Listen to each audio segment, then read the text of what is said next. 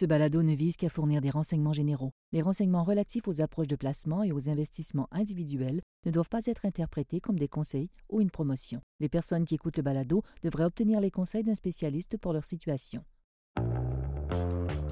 Un des thèmes récurrents de ce balado est le fait que l'économie est une science qui regarde le passé et les marchés boursiers, eux, ont tendance à regarder l'avenir. Eh bien, c'est un petit peu ça qu'on va faire aujourd'hui, c'est-à-dire qu'on fera un petit récapitulatif de 2022 mais surtout regarder qu'est-ce qui nous attend en 2023. D'emblée, on peut dire qu'il y a peu de gens qui vont être très tristes de dire adieu à 2022. Qualifier l'année, disons que le mot décevant serait un euphémisme.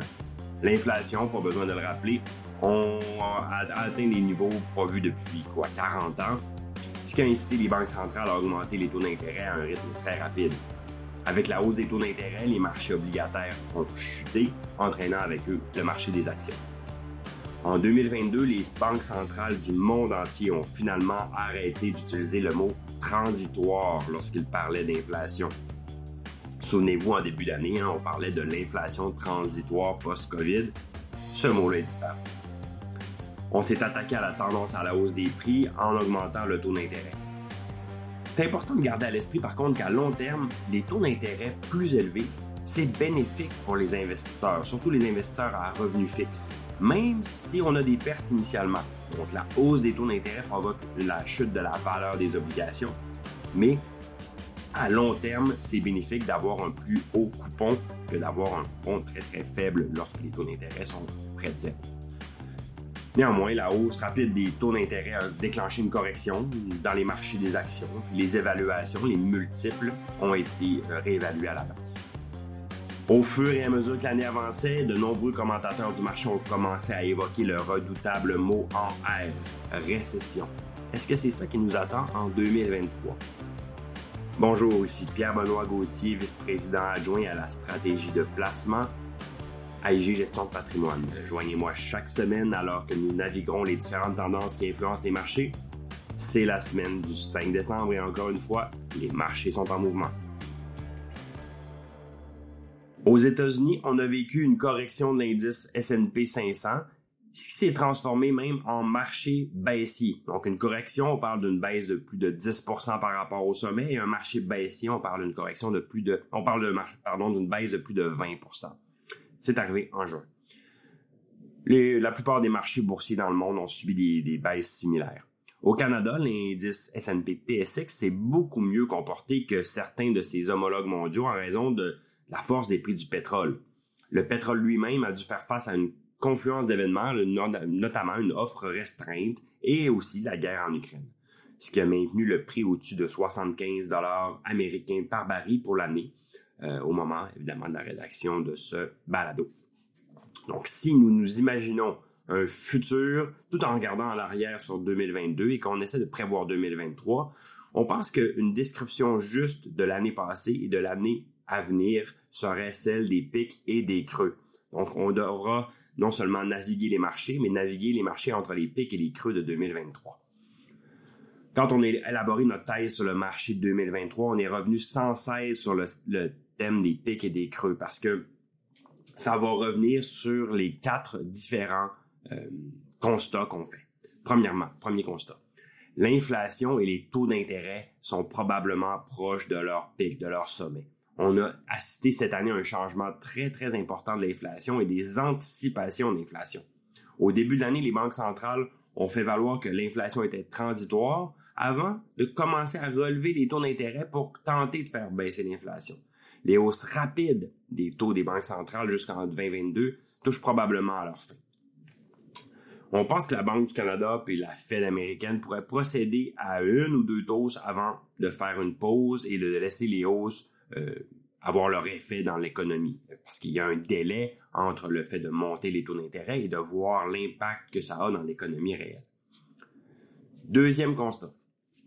Le marché des actions pourrait être proche, dans son cas, d'un creux les évaluations commencent à compter à un certain moment. À l'horizon 2023, on pense que les écarts de valorisation qui existent entre les différentes catégories d'actifs pourraient commencer à retenir davantage l'attention des investisseurs. Soyons francs, la valorisation, les multiples, c'est assez un mauvais prédicteur de performance à court terme. Par contre, ça suggère le potentiel d'une meilleure performance relative pour les actions internationales, pour les marchés émergents et pour le Canada par rapport aux actions américaines à moyen terme. Troisième constat, les corrélations entre les classes d'actifs sont aussi proches de leur sommet. En 2022, les, principaux marchés des actions et les obligations ont évolué dans la même direction. Donc, on avait une corrélation très, très élevée.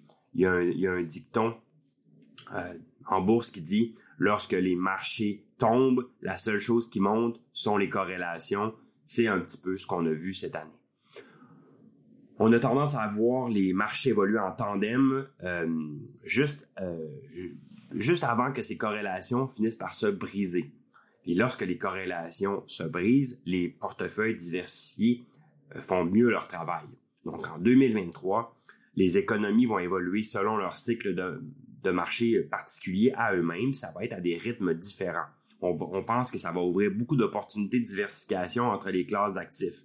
Il faut comprendre que quand les corrélations sont élevées, même si on a un portefeuille bien diversifié, la volatilité est dure à, contrôler. Quatrième point, on parle d'un retour aux revenus dans les titres à revenus fixes. Ça fait très longtemps qu'on attendait ça. Les défis auxquels ont été confrontés les investisseurs en revenus fixes en 2022 ont, permis d'offrir des beaucoup meilleures perspectives pour les obligations en 2023.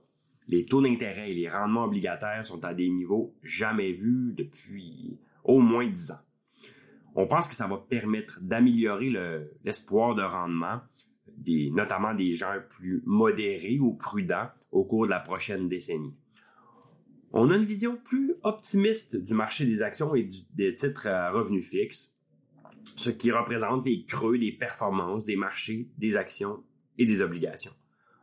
En même temps, la probabilité d'une récession économique au Canada et aux États-Unis a augmenté pour 2023.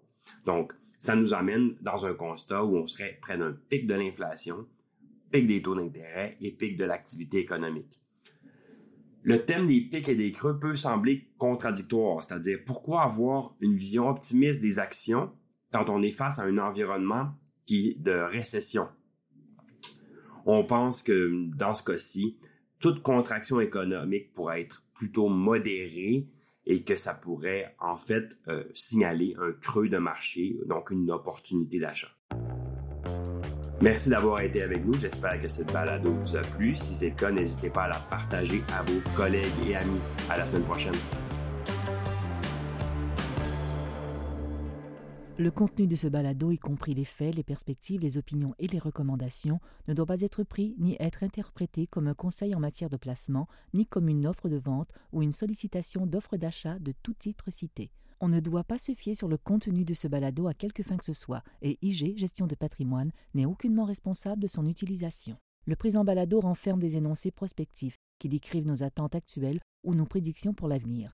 Les renseignements prospectifs sont assujettis à des risques, incertitudes et hypothèses pouvant donner lieu à des écarts significatifs entre les résultats réels et ceux exprimés dans le balado. Nos opinions sont susceptibles d'être modifiées en fonction des conditions du marché. Les placements dans les fonds communs peuvent donner lieu à des commissions ainsi qu'à des frais. Veuillez lire le prospectus avant d'investir. Les fonds communs ne sont pas des placements garantis, leur valeur varie fréquemment et leur rendement antérieur peut ne pas se reproduire.